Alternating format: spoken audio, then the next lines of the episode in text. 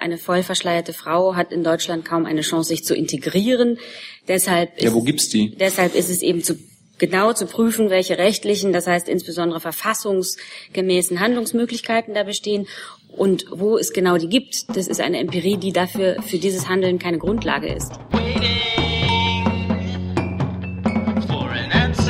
Tag, liebe Kolleginnen und Kollegen. Herzlich willkommen in der Bundespressekonferenz. Herzlich willkommen unseren Gästen hier auf dem Podium, die stellvertretende Regierungssprecherin Ulrike Demmer sowie die Sprecherinnen und Sprecher der Ministerien und herzlich willkommen auch zahlreichen Gästen, äh, die äh, heute viel mehr sind als äh, unsere Kollegen, was sicher damit zusammenhängt, dass der Großteil unserer Kollegen in Essen weilt und dort den CDU-Parteitag verfolgt. Das ist normalerweise nicht der Fall.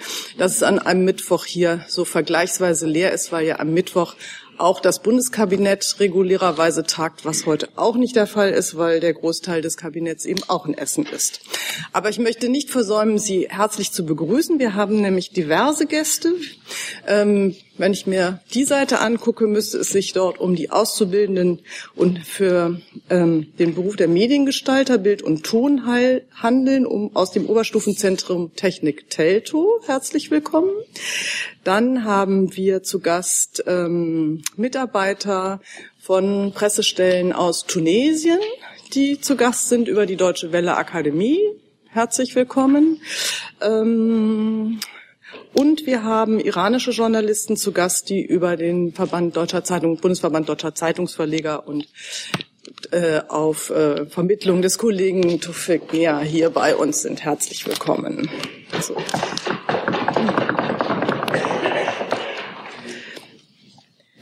Frau Demmer hat uns nichts Aktives mitgebracht, aber das Auswärtige Amt und Herr Fischer hat das Wort. Liebe Hörer, hier sind Thilo und Tyler. Jung und naiv gibt es ja nur durch eure Unterstützung. Hier gibt's keine Werbung, höchstens für uns selbst. Aber wie ihr uns unterstützen könnt oder sogar Produzenten werdet, erfahrt ihr in der Podcast-Beschreibung. Zum Beispiel per PayPal oder Überweisung. Und jetzt geht's weiter. Ja, vielen Dank. Ich habe zwei aktive Ankündigungen. Zum einen geht es um ein Gesetz, das in der Knesset beraten wird in Israel zur nachträglichen Legalisierung illegaler Außenposten im Westjordanland. Ein Gesetz, das uns besorgt. Ähm, wiederholt hat sich die israelische Regierung und hat sich auch Premierminister Netanyahu dazu verpflichtet, die auch nach ihrer Sicht illegalen Außenposten räumen zu lassen. Der jetzt vorliegende Gesetzentwurf sieht vor, sie nachträglich zu legalisieren, und zwar auch dort, wo sie auf privatem palästinensischem Land errichtet sind. Wir sind in hohem Maße besorgt über diese Entwicklung und haben Aussagen israelischer Regierungsmitglieder in der Debatte mit Befremden zur Kenntnis genommen. Ein solches Gesetz verstößt gegen internationales Recht. Würde der Entwurf in dieser Form verabschiedet, wäre das Vertrauen in das Bekenntnis der israelischen Regierung zur Zwei-Staaten-Lösung nachhaltig erschüttert. Wir vertrauen darauf, dass die intensiven Beratungen, die derzeit stattfinden in Israel und in der Knesset, ähm, weitergehen und dass das Gesetz in dieser Form nicht verabschiedet wird. Das war es dazu.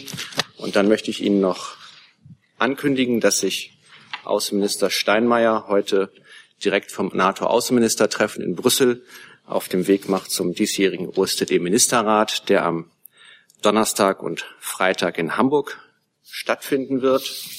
Sie wissen, zum OSZE-Ministerrat kommen einmal jährlich die Außenminister der 57 OSZE-Staaten zusammen, um über drängende Fragen der Sicherheitspolitik in Europa zu, zu beraten.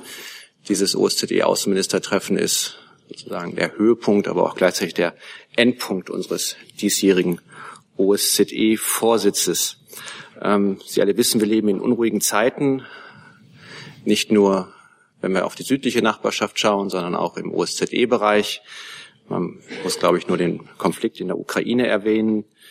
Ähm, in diesem Jahr und auch in den letzten Jahren ist es so gewesen, dass die Eckpfeiler der europäischen Friedensarchitektur, die uns immer selbstverständlich erschienen sind seit dem Ende des Kalten Kriegs, in Frage gestellt worden sind. Und umso wichtiger ist es, ähm, in dieser Zeit ähm, im Rahmen der OSZE diese Themen auch zu bearbeiten. Denn die OSZE ist ja nach wie vor die einzige Organisation, in, all, in denen all die wichtigen Spieler von äh, Vancouver bis Vladivostok zusammenkommen und die diese Arten von Konflikten, ob das jetzt im Kaukasus ist oder in der Ukraine, bearbeiten können. Als diesjähriger OSZE-Vorsitz haben wir uns ganz bewusst dafür entschieden, dieses wichtige Großereignis in Hamburg stattfinden zu lassen. Denn keine Stadt steht so sehr für Weltoffenheit, Toleranz und internationale Vernetzung wie die Hansestadt. Und es ist aus all dem, was ich geschildert habe, eine gute Nachricht, dass zum diesjährigen OSZE-Ministerrat bislang deutlich über 40 Außenminister zugesagt haben.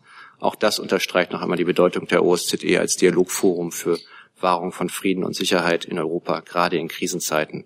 Insgesamt werden, erwarten wir 78 Delegationen aus 56 Staaten mit rund 1300 Delegationsteilnehmern. Es wird also im wahrsten Sinne des Wortes ein großes Ereignis für uns, aber auch für die Stadt Hamburg. Und deshalb danken wir den Hamburgerinnen und Hamburgern für ihre Gastfreundschaft und für ihre Geduld mit den zahlreichen Einschränkungen, auch Verkehrseinschränkungen in dieser Zeit. Vielen Dank. Das war's. Vielen Dank, Herr Fischer. Fragen gibt es zu Israel, das habe ich schon gesehen bei Herrn Steiner. Bitte schön. Ja, Herr Fischer, es ist ja eher ungewöhnlich, sich auf einem, in einem so frühen Stadium bereits äh, mit etwas äh, zu beschäftigen, was äh, als Gesetzesvorlage in die Knesset erst kommt.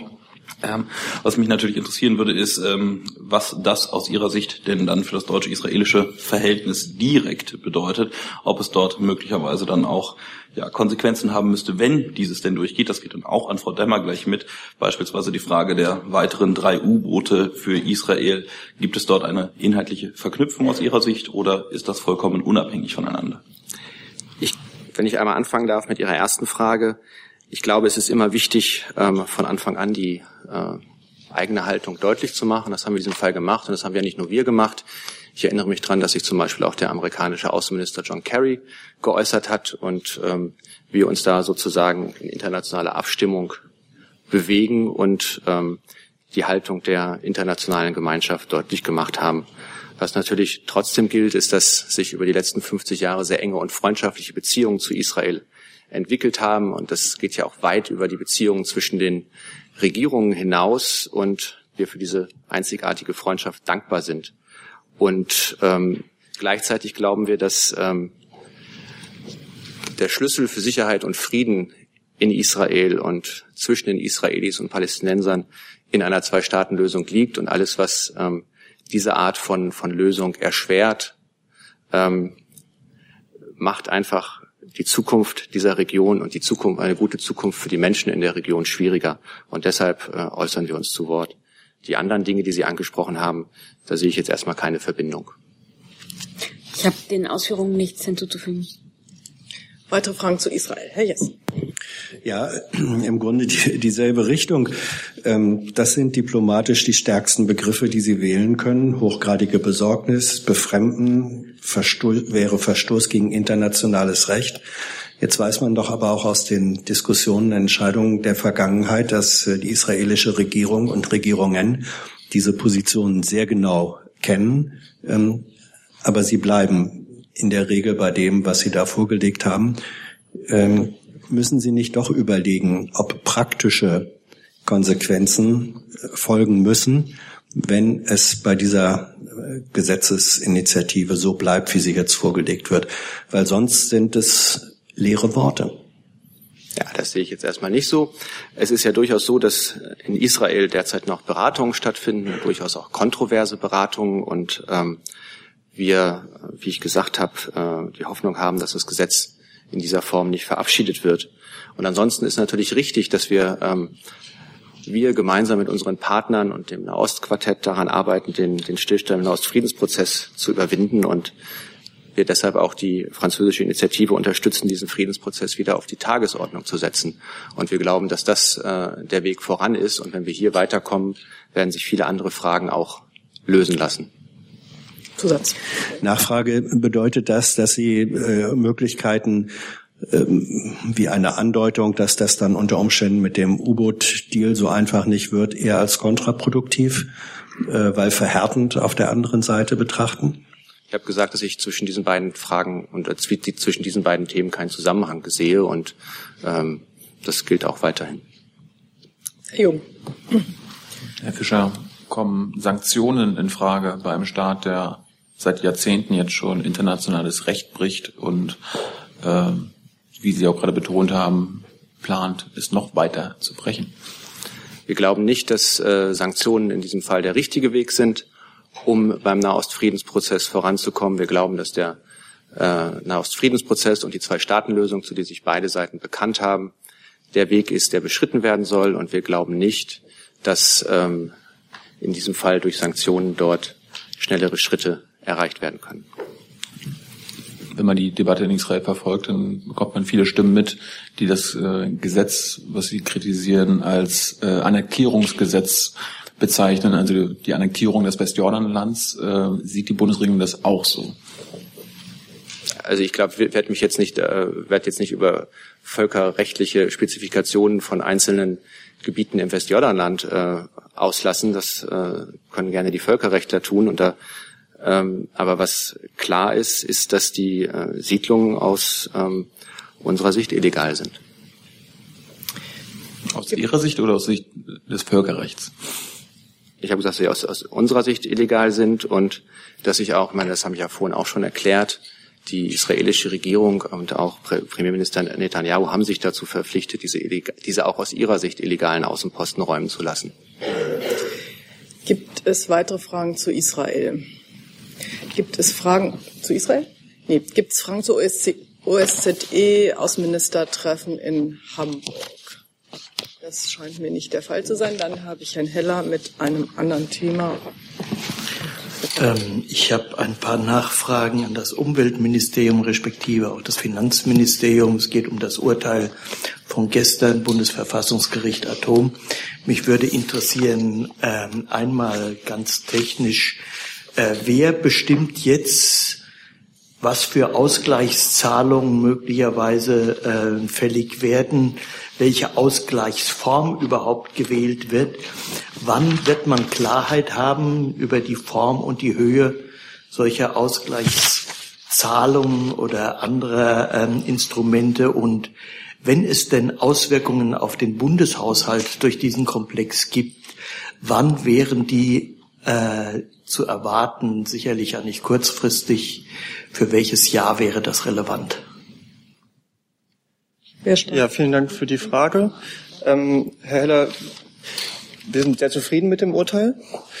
Ähm, wir haben ja gestern auch schon dazu gesagt, dass ähm, damit feststeht, der Atomausstieg ist äh, weitgehend ähm, besiegelt. Es bestätigt vom Bundesverfassungsgericht.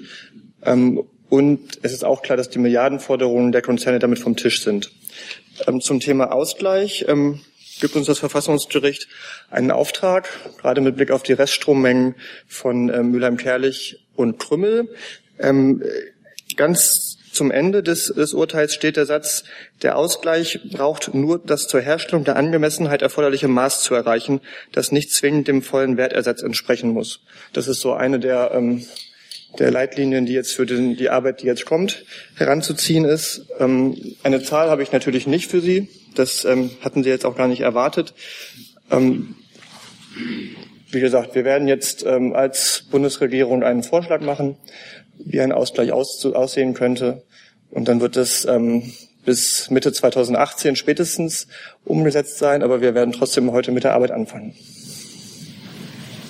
Ja, ich will dem Kollegen beipflichten. Es ist derzeit noch nicht absehbar, ob und gegebenenfalls wie weit hier finanzielle Verpflichtungen folgen. Das wird jetzt erarbeitet. Insofern macht es jetzt auch keinen Sinn, über äh, zum einen Summen und zum anderen dann auch Zeitpunkte, in denen irgendwas wirksam werden könnte, zu spekulieren. Zusatz.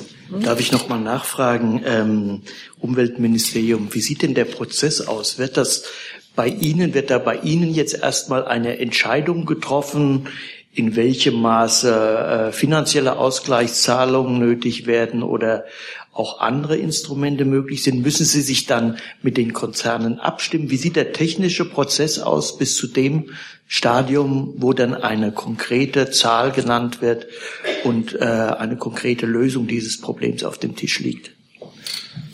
Also zum Thema andere Maßnahmen ähm, kann ich sagen, was für uns nicht in Frage kommt und vermutlich auch für sonst niemanden, ist eine Verlängerung der Laufzeiten oder eine Anpassung des Zeitplans. Das würde ich ausschließen wie ein Ausgleich sonst aussehen könnte. Ähm, da beginnt die Arbeit jetzt mit der gründlichen Lektüre des Urteils, 129 Seiten. Das muss analysiert werden und wird dann auch im, mit dem Ressortkreis abgestimmt und dann kommt unser Vorschlag. Wird es da noch einen Abstimmungsprozess mit den Unternehmen dazwischen geben oder ist das allein Sache der Bundesregierung jetzt? Das ist vor allem Sache der Bundesregierung. Herr Kreuzfeld, auch zu diesem Thema. Ja, kurze Frage dazu auch ans Finanz- und Wirtschaftsministerium ob es als Konsequenz aus dem Urteil und um mögliche finanzielle Belastungen des Bundeshaushalts dadurch zu neutralisieren Überlegungen gibt, einerseits am Ende der Kern, über das, über das Auslaufen der Kernbrennstoffsteuer zum Jahresende nochmal neu nachzudenken als Konsequenz und zum anderen, ob die äh, Summe, die die Unternehmen für die Endlagerung in den Fonds einzahlen müssen, möglicherweise unter im Lichte dieses Urteils nochmal geöffnet werden soll, die Debatte darüber. Vielleicht fange ich an. Unsere Haltung zum Thema Kernbrennstoffsteuer hat sich nicht geändert. Kann ich gerne gleich ähm, zur zweiten Frage nochmal ähm, ausführen. Das Urteil des Bundesverfassungsgerichts steht in keinem inhaltlichen Zusammenhang zur gesetzlichen Umsetzung der KfK-Empfehlungen. Es hat somit auch keine Auswirkungen auf die Umsetzung der KfK-Empfehlungen. Die sind ja jetzt im parlamentarischen Verfahren und die laufen und die sollen schnellstmöglich abgeschlossen werden und die Umsetzung der Bundesverfassungsgerichtsentscheidung muss außerhalb ähm, des KfK-Prozesses laufen. Rückfrage, dass es keinen Zusammenhang gibt, stimmt ja nicht. Die Kommission hat ja ausdrücklich verlangt, dass die Klagen zurückgezogen werden, was ja nicht passiert ist. Jetzt gibt es ein Urteil, was Konsequenzen haben wird. Damit ist ja sozusagen die Forderung der Kommission im Zusammenhang damit nicht erfüllt. Ja, das ist richtig. Ähm, wie Sie sagen, dass die KMK empfohlen hatte, neben dem Gesetzgebungsverfahren auch einen konsensualen Prozess mit den Energieversorgungsunternehmen zu suchen. Ähm, und ähm, da geht es auch darum, ähm, Klagerücknahmen ähm, mit, mit zu vereinbaren. Wir wollen auch eine eins zu eins Umsetzung der KMK-Empfehlung. Es ist aber wichtig zu wissen, dass es da um andere Verfahren geht. Es geht gerade nicht um das Verfahren, was gestern vom Bundesverfassungsgericht entschieden wurde. Herr Steiner. Ähm, ja, hier auch eher ans BMUB vermute ich mal. Ähm, Sie haben uns noch nichts gesagt über Ihren Zeitplan. Die Legislatur ist jetzt nicht mehr so wahnsinnig lang und äh, die Frage ist natürlich, sind Sie optimistisch, dass Sie das noch in dieser Legislatur abschließend behandeln können oder dass es doch eher in die nächste Legislatur rutscht? Dazu kann ich heute noch nichts sagen. Also ich kann sagen, wir fangen heute an mit der Arbeit. Wir haben bis Mitte 2018 Zeit, aber wir wollen auch nicht, äh, nicht trödeln. Weitere Fragen dazu? Herr Heller. Auch noch ein kleiner Nebenaspekt. Geht man denn äh, beim, beim Umweltministerium davon aus, dass als Konsequenz aus diesem Verfassungsgerichtsverfahren nun auch Vattenfall seine Klage vor diesem internationalen Schiedsgericht zurücknehmen müsste? Haben Sie dazu eine Meinung? Das Wirtschaftsministerium ist dazu federführend. Ja, da kann ich äh, gerne äh, zu was sagen. Das Vattenfall-Schiedsgerichtsverfahren ist ähm, ein juristisch ähm, getrenntes Verfahren davon. Ähm, wie Vattenfall jetzt verfahren wird, darüber kann ich keine Aussagen treffen. Das müssten Sie Vattenfall ähm, fragen. Aber es ist wichtig, dass es hier, sich hierbei um zwei getrennte Verfahren handelt, die nach unterschiedlichen rechtlichen Regelungen zu bewerten sind. Gibt es weitere Fragen zu diesem Thema? Herr Steiner nochmal. Ja, noch, noch mal eine Nachfrage, Frau Duhl. Das heißt, Sie haben noch keine Signale von Vattenfall in irgendeiner Richtung erhalten, dass sich irgendetwas ändern könnte? Nein, ist mir nichts bekannt. Herr Kreuzfeld, es haben noch keine Signale an Vattenfall gegeben, dass sich da was ändern sollte. Das Urteil ist jetzt äh, gestern ergangen. Wie gesagt, das sind zwei getrennte Verfahren. Und ähm, die sind nach den unterschiedlichen rechtlichen Regelungen zu bewerten. Alles andere liegt jetzt in der Hand von Vattenfall. Das ist ja nur eine Fakteninformation. Die Frage wäre ja, aber haben Sie eine Haltung dazu als Ministerium, dass Sie an Vattenfall den Wunsch herantragen werden, jetzt als Konsequenz aus diesem Urteil, wenn das ist auch das Argument, dass sie vielleicht nicht klageberechtigt sind vor dem Bundesverfassungsgericht, was ja immer mitgeschwungen hat bei diesem zweiten Verfahren, ist jetzt ja nun in Kräfte. Es gibt ja neue Sachlage. Frage, wünscht die Bundesregierung, dass Vattenfall diesen Prozess jetzt beendet? Ja, es ist, glaube ich, ähm, keine Frage, dass die Bundesregierung natürlich wünscht, äh, dass sie nicht mehr verklagt wird. Das ähm, steht außer Frage. Nochmal die Frage, ähm, gibt es weitere Fragen zu diesem Thema? Sprechen ins Mikrofon hat den Vorteil, dass auch äh, die Übersetzer verstehen und äh, die Kollegen verstehen können, was äh, gesagt wird, ähm, wenn sie es ins Französische übersetzt bekommen. Gut. Aufruf neue Themen gibt es. Herr Jessen. Ja, Frage ans Auswärtige Amt. Thema Iran. Äh, bei seinem Besuch in Teheran vor gut einem Jahr hat der Bundesaußenminister gesagt, ein Kulturabkommen werde möglicherweise innerhalb weniger Monate ähm, abgeschlossen werden können. Jetzt ist seitdem mehr als ein Jahr vergangen. Man hört wenig davon. Ähm, wird an diesem Kulturabkommen noch gearbeitet? Wie weit ist der Stand? Ist absehbar, äh, wann es tatsächlich als solches äh, beschlossen verkündet werden kann? Und ähm, in der Konkretion eins der wichtigen Projekte ist ja ähm, die Sammlung äh, der, der sogenannten Faradiba äh, Bilder aus dem Staatlichen Museum in Teheran, die eigentlich in diesem Dezember in Berlin gezeigt werden sollten. Das ist ins äh, Stocken geraten, ist absehbar, ob überhaupt noch ähm, diese Sammlung hier gezeigt werden kann. Wie ist da der Stand der Dinge oder ist das Ding vor die Wand gefahren? Ausstellungen fahren ja eher selten gegen die Wand. Ähm, was das Kulturabkommen angeht, so sind wir dazu weiterhin in, in Gesprächen mit ähm, der iranischen Seite. Und äh, in dem Moment, wo wir dazu etwas äh, zu verkünden haben, werden wir das ähm, selbstverständlich tun. Was die ähm, Kultur, äh, was, was die von Ihnen erwähnte Ausstellung angeht, so ist es richtig, dass es da zu Verzögerungen gekommen ist. Das haben Sie auch der Berichterstattung ähm, der Feuilletons äh, entnehmen können. Aber sozusagen zum aktuellen Stand ähm, würde ich vorschlagen, dass Sie sich an die Stiftung Preußischer Kulturbesitz ähm, äh, wenden, weil es ja letztlich ein Projekt zwischen zwei Museen ist. Herr Jessen. Nachfrage, ja. Ähm, ist es denn aber nicht richtig, dass seitens des Auswärtigen Amtes auch im Moment eine sehr intensive, sagen wir, Reisediplomatie äh, stattfindet, um äh, diese Ausstellung doch noch zustande äh, kommen zu lassen. Können Sie uns dazu etwas sagen? Und zum Zweiten ist die Information richtig, dass äh, das Kulturabkommen, das geplante, in wesentlichen Textformulierungen eigentlich steht und jetzt in der Endabstimmung äh, sich befindet? Was die äh, Reiseaktivitäten angeht, so habe ich hier und da auch äh, etwas gelesen, aber Sie wissen selbstverständlich, dass es unklug ist, sich äh, vorher zu den, äh, zu, zu, den einzelnen Aktivitäten, die wir entfalten, äh, zu äußern. Ähm, damit äh, würde ich es auch gerne hier belassen wollen, aber natürlich, wir sind auch an dem Thema dran, gemeinsam mit der Stiftung. Ähm, was äh, das Kulturabkommen angeht, da, wie gesagt, sind wir in Gesprächen und wenn es da etwas zu verkünden gibt, werden wir das verkünden. Noch eine Nachfrage. Noch eine Nachfrage. Wird, ähm, besteht in irgendeiner Weise äh, ein Zusammenhang zwischen den Verzögerungen ähm, im Hinblick auf äh, kulturellen Austausch und der Rolle, äh, die der Iran im Syrien-Konflikt äh, spielt?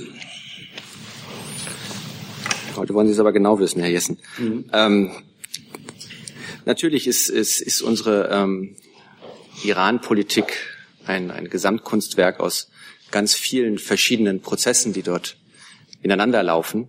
Und ähm, wir haben, glaube ich, allen Grund, ähm, die von der Regierung Rouhani gewollte ähm, Öffnung zu unterstützen, auch wenn es Widerstände im Iran gibt. Und das gilt natürlich erst recht auch für die Kulturpolitik und ähm, dementsprechend glauben wir, dass äh, das ein Feld ist, in dem es äh, fruchtbar sein kann, ähm, den Dialog zu suchen. So, Wenn es zu diesem Thema keine Fragen mehr gibt, dann habe ich jetzt Herrn Jung mit einem anderen Thema. Ja, kann mir ein sich zuständig sehendes Ministerium sagen, ob und wo es äh, vollverschleierte Frauen bzw. Burka-Trägerinnen in Deutschland gibt?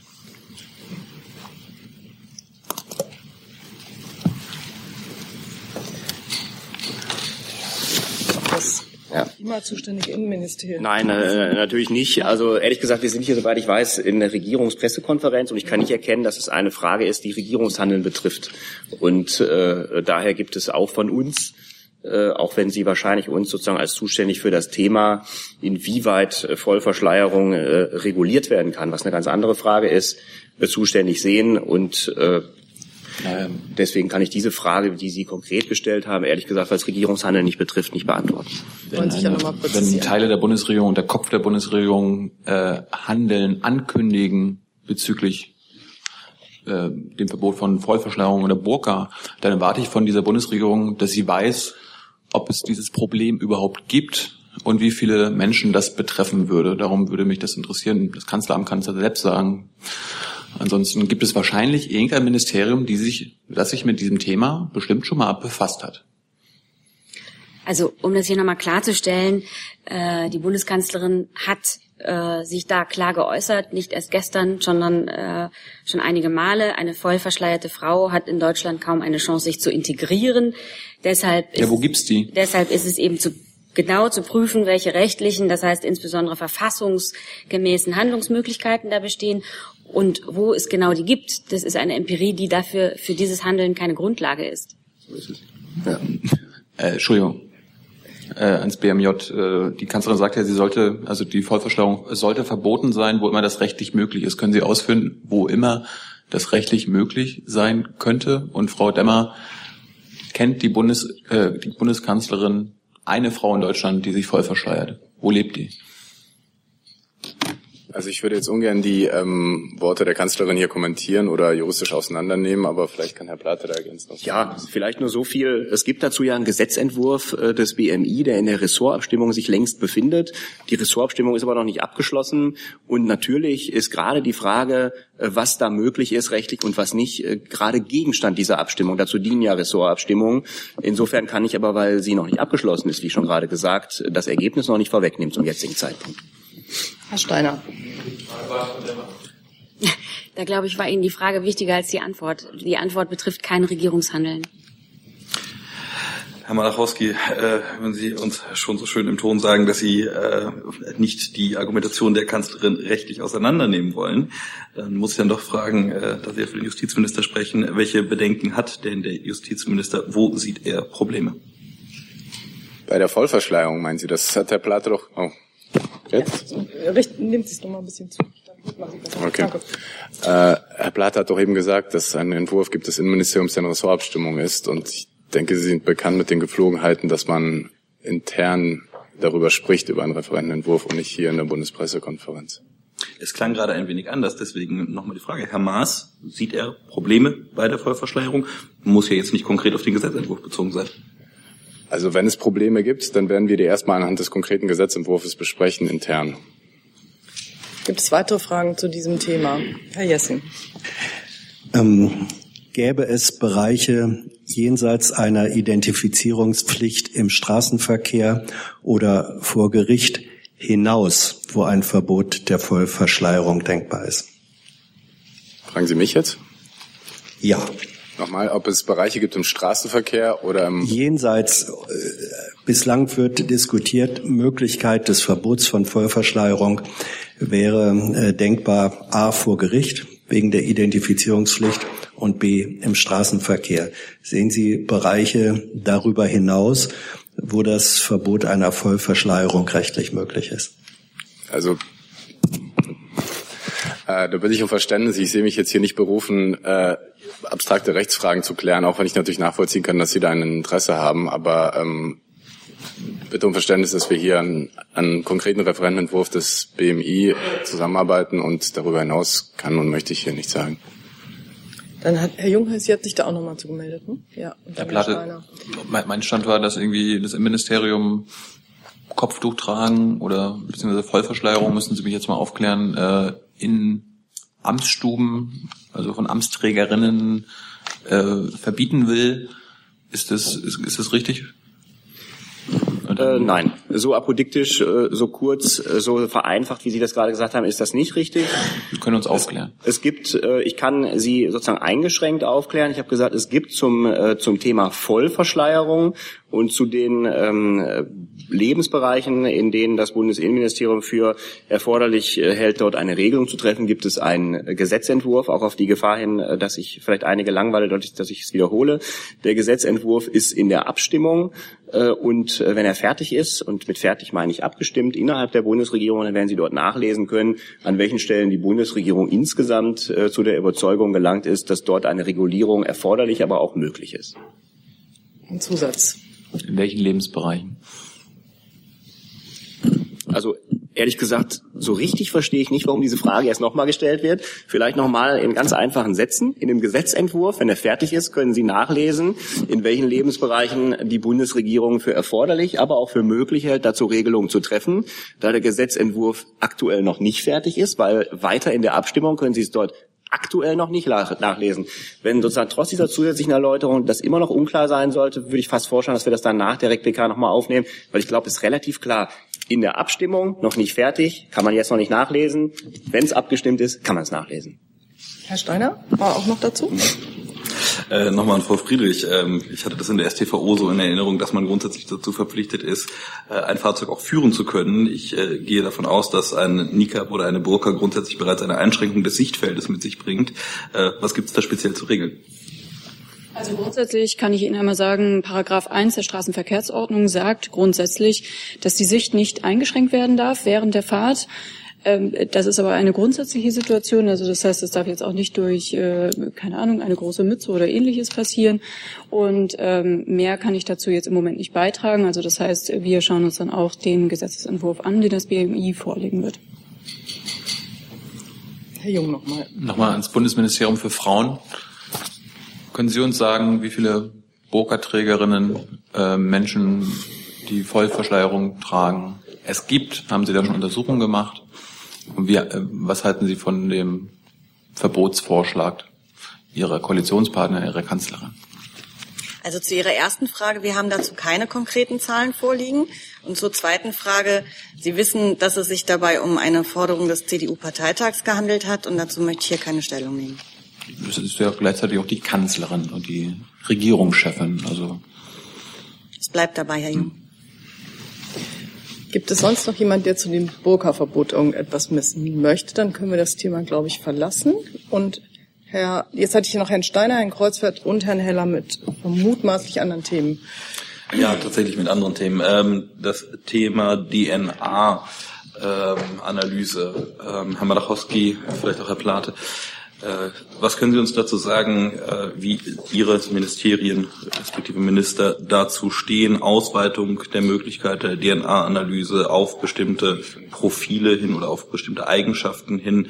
Ähm, wie erfolgsversprechend, äh, für wie erfolgsversprechend erachten Sie diese Methoden, die nun wieder im Gespräch sind und wo sehen Sie da möglicherweise auch Schwierigkeiten? Da würde ich vielleicht mal anfangen, weil das äh, eine Regelung ist, die in der Straf, äh, Strafprozessordnung zu regeln wäre, für die wir federführend sind. Äh, also jetzt mal ganz losgelöst vom, vom konkreten Einzelfall. Ähm, äh, unser Ministerium beobachtet aktuelle wissenschaftliche Entwicklungen natürlich sehr genau und äh, prüfen auch kontinuierlich, ob es gesetzgeberischen Handlungsbedarf oder Anpassungsbedarf gibt. Ähm, und das konkrete Thema, das Sie meinten, ähm, halten wir, also in diesem Thema, was das Thema angeht, halten wir es für sinnvoll, das auf der nächsten Justizministerkonferenz zu thematisieren. Ähm, da die Strafverfolgung hier in den einzelnen Bundesländern erfolgt und die praktische Erfahrung der Länder da mit einbezogen werden sollte. Äh, unabhängig davon wollte ich Sie darauf hinweisen, dass wir einen Referentenentwurf zur Reform der äh, SDPO in Ressortabstimmung haben, wo auch eine Erweiterung äh, dieser äh, des Paragraphen 81e vorgeschlagen wird. Äh, darin soll sichergestellt werden, dass aus dem Abgleich von solchen DNA-Daten künftig auch solche Erkenntnisse zur Erforschung des Sachverhalts benutzt werden können, äh, die auf ein nahes Verwandtschaftsverhältnis zwischen dem Spurenverursacher und dem äh, Probengeber hindeuten. Weitere Fragen? Ja, sonst hätte ich eine Nachfrage, wenn Herr Plath da nichts zu ergänzen hat.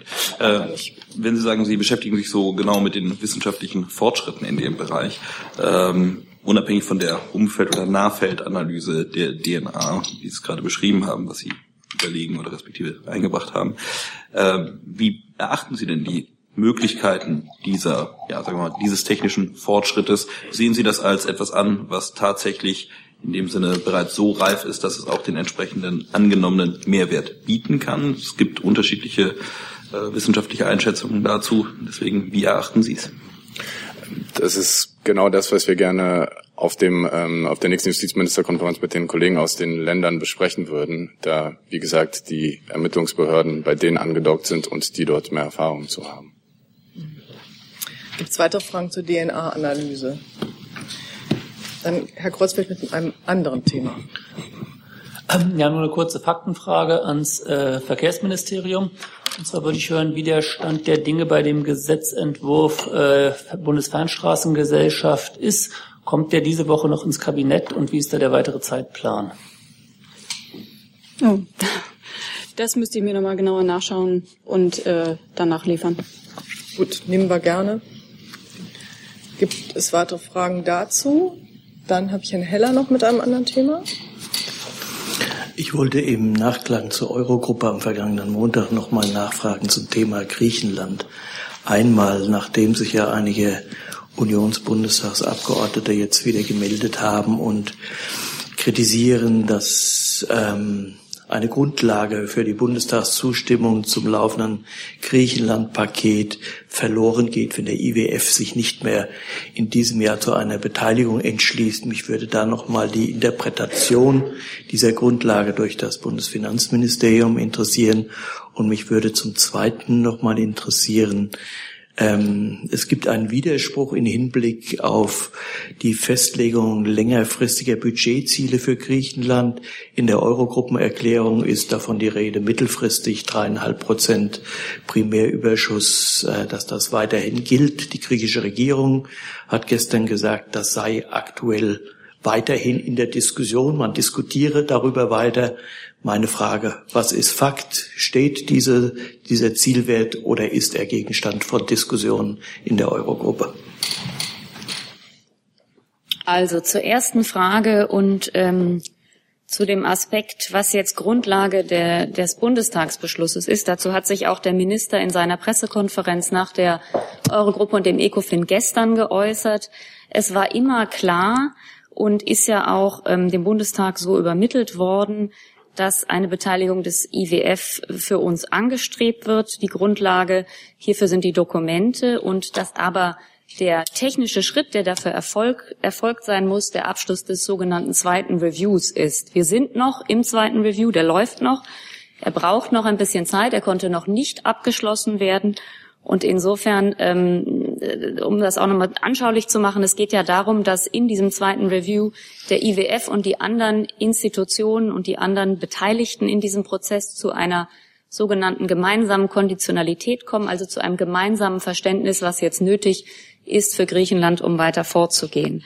Ähm, das äh, braucht noch ein bisschen Zeit und insofern ähm, ist es auch klar, dass wir diese, diese Entscheidung nicht mehr vor Ende des Jahres bekommen werden, sondern dass das ins neue Jahr gehen wird.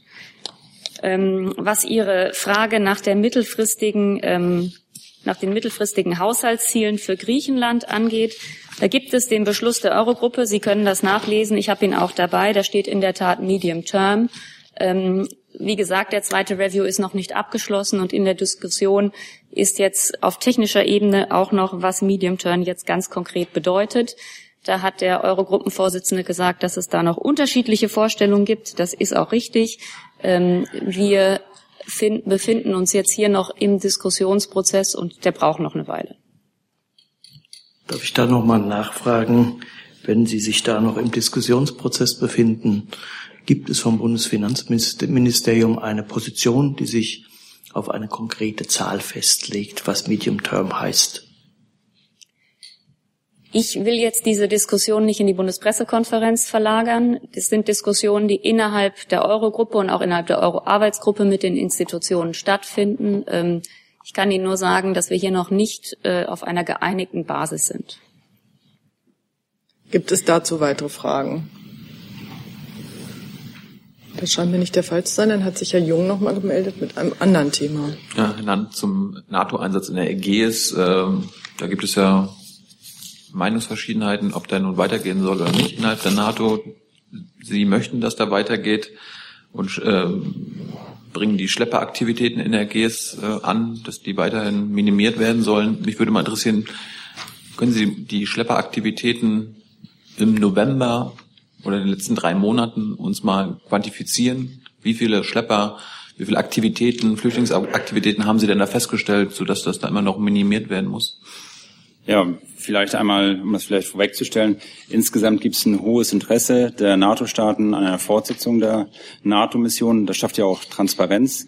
Ähm, dazu hatte ich heute Morgen ja auch eine Agenturmeldung von Reuters, glaube ich, gelesen, wo dazu ja auch nochmal sich der ähm, türkische Außenminister, glaube ich, dazu eingelassen hat, ähm, der auch das mal bestätigt hat, dass diese Mission auch weiterläuft. Also insofern ist aus unserer Sicht diese Mission insgesamt auch Sicht der NATO-Staaten sehr erfolgreich. Wir beteiligen uns ja daran, indem wir die Führung dieser Mission haben.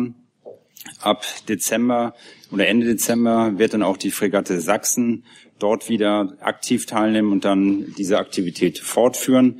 Sie hatten ja gefragt nochmal nach Zahlen. Was ich jetzt zumindest habe an Zahlen, wenn man es mal vergleicht, so in den ersten zwei bis drei Monaten ähm, in diesem Jahr waren so Flüchtlingsaktivitäten ungefähr von circa 45.000 pro Monat. Ähm, jetzt ungefähr haben wir so in den letzten Monaten immer so im Schnitt 2.500, also eine deutlich andere Zahl. Hier ist natürlich trotzdem dennoch wichtig, ähm, diese Aktivitäten zu überwachen und dieses Niveau, ähm, das sich eben deutlich reduziert hat, natürlich jetzt auch ähm, so ähm, weiterzuhalten. Klar. Und da muss man auch wirklich sagen, wir haben da eine sehr enge Zusammenarbeit, sowohl mit der türkischen und griechischen Seite. Das ist auch etabliert, ähm, das Verfahren, und ähm, läuft aus unserer Sicht sehr gut. Wenn Sie 2500 sagen, geht es da um Menschen, um einzelne Fluchtversuche auf Booten? Nee, ich, also ich, spreche, ich spreche wirklich um über Menschen, 2500 Menschen im Vergleich zu 45.000, die wir noch Anfang des Jahres hatten. Und die dort durch Schlepper quasi ähm, auf eine lebensgefährliche Tour ähm, gesetzt wurden. Und das Ziel ist, auf Null zu kommen. Ja, ich meine, das, natürlich ist das Ziel, am besten dieses Schleppergeschäft zu unterbinden. Darüber brauchen wir gar nicht zu reden. Gar keine Frage. Ich meine, da werden Menschen in Lebensgefahr gebracht. Steiner dazu? Ja, könntest du uns noch mal ganz kurz sagen, wie viele äh, Soldaten in der gesamten Mission im Einsatz sind? Die ähm, meinen Sie jetzt deutsche Soldaten oder meinen Sowohl Sie? Das auch. Ja, über die anderen Nationen, das kann ich Ihnen nicht sagen. Ich kann ja aber insgesamt sagen, dass der Verband aktuell aus fünf Schiffen besteht.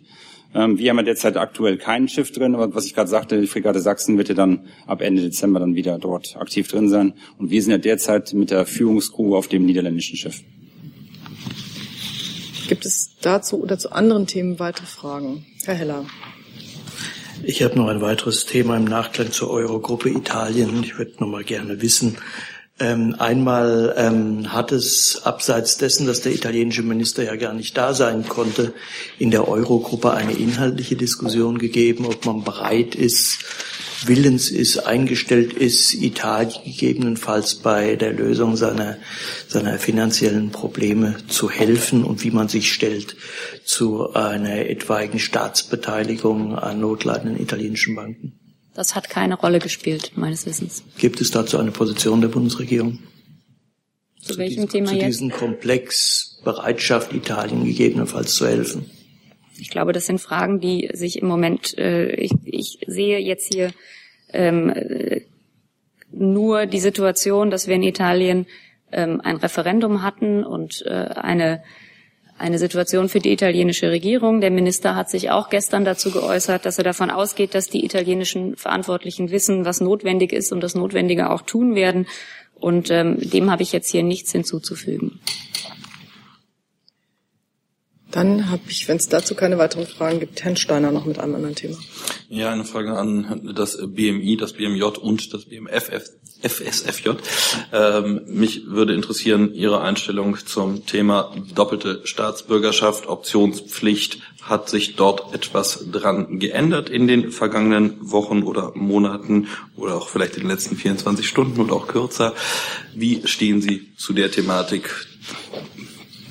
Und ja, was können Sie uns dazu sagen? Ich kann, ich kann ja mal anfangen, äh, weil das Staatsbürgerschaftsrecht ja in der Federführung des, des BMI liegt. Äh, die, die Auffassung des Ministers zu diesem Thema äh, hat ja unter anderem Ausdruck in einem Gesetz gefunden, dass diese Legislaturperiode in Kraft getreten ist. Ähm, im Übrigen ja auch seine Grundlage im Koalitionsvertrag äh, hatte.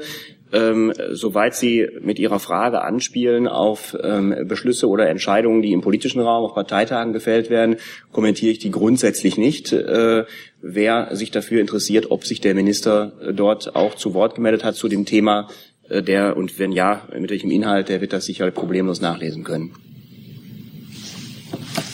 Ja, ich würde da vielleicht nur kurz ergänzen. Wahrscheinlich haben Sie ohnehin gesehen, dass äh, Herr Maas sich dazu geäußert hat äh, und gesagt hat, dass die Abschaffung der doppelten Staatsbürgerschaft ein ähm, riesiger Rückschritt für die Integration wäre. Ähm, ja, dazu kann ich nichts hinzufügen. Und an dieser Stelle, wie eben auch schon, möchte ich auch nicht kommentieren, was auf CDU-Parteitagen beschlossen oder gesagt wird. Dann als Nachfrage nochmal, ich weiß nicht, wer von Ihnen das äh, genau aufschlüsseln kann, wie viele Fälle von doppelten Staatsbürgerschaften gibt es denn momentan, die theoretisch bei Änderungen auch betroffen sein könnten, später mal? Ja, also vielleicht ganz kurz, dass die Zahl habe ich jetzt ehrlich gesagt nicht mitgebracht. Ich reiche das sehr gerne nach, äh, wie viele Fälle es gibt. Aber äh, auch wenn ich den konkreten Beschluss Text auf dem Parteitag jetzt nicht kenne, äh, gehe ich ohnehin nicht davon aus, dass das sozusagen in die äh, äh Fälle eingreifen könnte, überhaupt nur, äh, wo bereits doppelte Staatsbürgerschaften bestehen, sondern allenfalls in die Zukunft gerichtet sein könnte. Auch, auch aus verfassungsrechtlichen Gründen ist das ganz sicher so. Äh, wenn Sie gleichwohl die Anzahl der bestehenden Fälle doppelte Staatsbürgerschaft äh, interessiert, reiche ich das äh, total gerne nach. Gut. Weitere Fragen dazu? Dann habe ich Herrn Jung noch mit einem anderen Thema. Das BMWI, äh, Sie hatten letzte Woche den Bundestag informiert, dass Sie unter anderem Teile und Komponenten für ein mobiles Gefechtsübungszentrum äh, an die Vereinigten Arabischen Emirate genehmigt hatten. Mich würde mal interessieren, gerade bezüglich äh, eines Stopps eines ähnlichen Gefechtsübungszentrums an Russland vor zwei Jahren, warum jetzt für die, für die Emirate das nicht gilt. Jung, Sie wissen, ähm, dass wir die Transparenz, Transparenz äh, gegenüber dem Bundestag ähm, verbessert haben und den Bundestag informieren. Und das erklären wir auch gegenüber dem Bundestag, aber nicht hier in der Regierungspressekonferenz. Warum nicht? Weil das Entscheidungen sind, äh, die unter Umständen ähm, als geheim eingestuft sind. Gibt es dazu weitere Fragen? Herr Steiner? Hm, ja, Frau Dubel, aber vielleicht können Sie uns ja aufklären, ob es sich dabei um tatsächlich dasselbe Produkt auch handelt, also ob sozusagen das, was nach Russland nicht ausgeführt werden durfte, jetzt in die Vereinigten Arabischen Emirate ausgeführt werden darf. Denn es gab ja damals durchaus einen gewissen Aufschrei seitens des Herstellers, dass er ein gutes Geschäft nicht abschließen konnte. Hm. Ich kann dazu in der Tat momentan nichts sagen. Ich kann prüfen, ob wir das nachreichen können. Danke. Herr Jung nochmal. Ja, um es nochmal zu konkretisieren, bei Russland ging es ja damals um ein stationäres Gefechtsübungszentrum, jetzt soll es um ein, um ein mobiles Gefechtsübungszentrum gehen. Können Sie uns den Unterschied nennen, also weil es ja hier um Teile und Komponenten geht, äh, was den Unterschied da ausmacht? Und sogar eine nachreichen natürlich. Genau, auch diese Frage würde ich mitnehmen und gegebenenfalls nachreichen. Ähm, dann gibt es noch eine Nachlieferung vom Verkehrsministerium. Genau, es gab ja vorhin die Frage nach der äh, Kabinettvorlage für die Infrastrukturgesellschaft. Ähm, Herr Kreuzfeld hat uns jetzt ja. leider verlassen, aber ich äh, würde es trotzdem gerne noch einmal sagen. Reicht Ihnen bestimmt. Genau. Und ähm, ja, also voraussichtlich, wie gesagt, ist das am Freitag im Kabinett. Das ist Teil eines äh, Paketes für die Bund-Länder-Finanzen. Und sollte es darüber hinaus dann nochmal Fragen geben, würde ich an das BMF verweisen. Okay. So scheint nicht der Fall zu sein, weil Herr Kreuzfeld nicht mehr da ist. Herr Steiner übernimmt jetzt äh, dessen Part, oder? Ja, genau. Liebe Hörer, hier sind Thilo und Tyler. Jung und Naiv gibt es ja nur durch eure Unterstützung. Hier gibt's keine Werbung, höchstens für uns selbst. Aber wie ihr uns unterstützen könnt oder sogar Produzenten werdet, erfahrt ihr in der Podcast-Beschreibung. Zum Beispiel per PayPal oder Überweisung. Und jetzt geht's weiter. An der Stelle äh, sozusagen würde mich natürlich interessieren, äh, gab ja doch relativ lange Streit drum. Ähm, wie ist jetzt diese Einigung zustande gekommen, dass es ins Kabinett geht? Entschuldigung, Sie müssen mich noch mal kurz äh, auf den Stand bringen, zu welchem Thema Sie jetzt fragen. Wir sind bei der Fernstraßengesellschaft. Fernstraßengesellschaft. Warum es jetzt am Freitag im Kabinett ist, weil es ja nicht so glatt lief, genau. dass also es so aussah, als ja ob der, so sein Es gab ja in den vergangenen Wochen durchaus noch offene Punkte, die zu klären waren, bevor es ins Kabinett durfte. Würde mich jetzt interessieren, äh, ob das BMF, also was für das BMF jetzt maßgeblich war, dass es jetzt grünes Licht gegeben hat quasi. Also wir haben ähm, voraussichtlich am Freitag das große Paket zu den Bund-Länder-Finanzbeziehungen ähm, im Kabinett. Das besteht aus inhaltlich zwei Teilen. Das ist einmal der Finanzausgleich als solches und dann gibt es so den anderen Teil, das sind die strukturellen, aus unserer Sicht Verbesserungen, Veränderungen im Bund-Länder-Verwaltungsgeflecht. Dazu gehört auch der Bereich Verkehrsinfrastrukturgesellschaft. Ähm, das Gesetz besteht technisch aus auch wieder zwei Aspekten. Da gibt es einmal die Grundgesetzänderung und dann gibt es eine ganze Reihe an Einzelgesetzen und zu diesem gehört auch das Gesetz über die Verkehrsinfrastrukturgesellschaft. In der Bundesregierung sind wir jetzt auf einem sehr guten Weg, sind uns einig, dass wir hier am Freitag ins Kabinett wollen und äh, über die Prozesse, wie und was das gelaufen ist, äh, machen wir auch sonst keine Angaben. Das würde ich jetzt hier auch nicht brechen, diese Tradition. Ähm, ich kann Ihnen nur sagen, wir sind auf gutem Weg und wollen am Freitag damit ins Kabinett. Herr Jung, auch noch eine Frage zur Verkehrsinfrastrukturgesellschaft? Nein, andere. Achso, will sonst noch jemand was dazu wissen? Dann bitte ein anderes Thema noch. Ans äh, AA. Mich würde nochmal interessieren, warum die Bundesregierung sich bei der UN-Resolutionsabstimmung zu Uranmunition enthalten hat. Ich glaube, das muss ich nachreichen. Danke. Ich sehe jetzt keine weiteren Fragen mehr. Dann danke ich unseren Gästen herzlich für ihr Kommen und schließe die Pressekonferenz. I'm thinking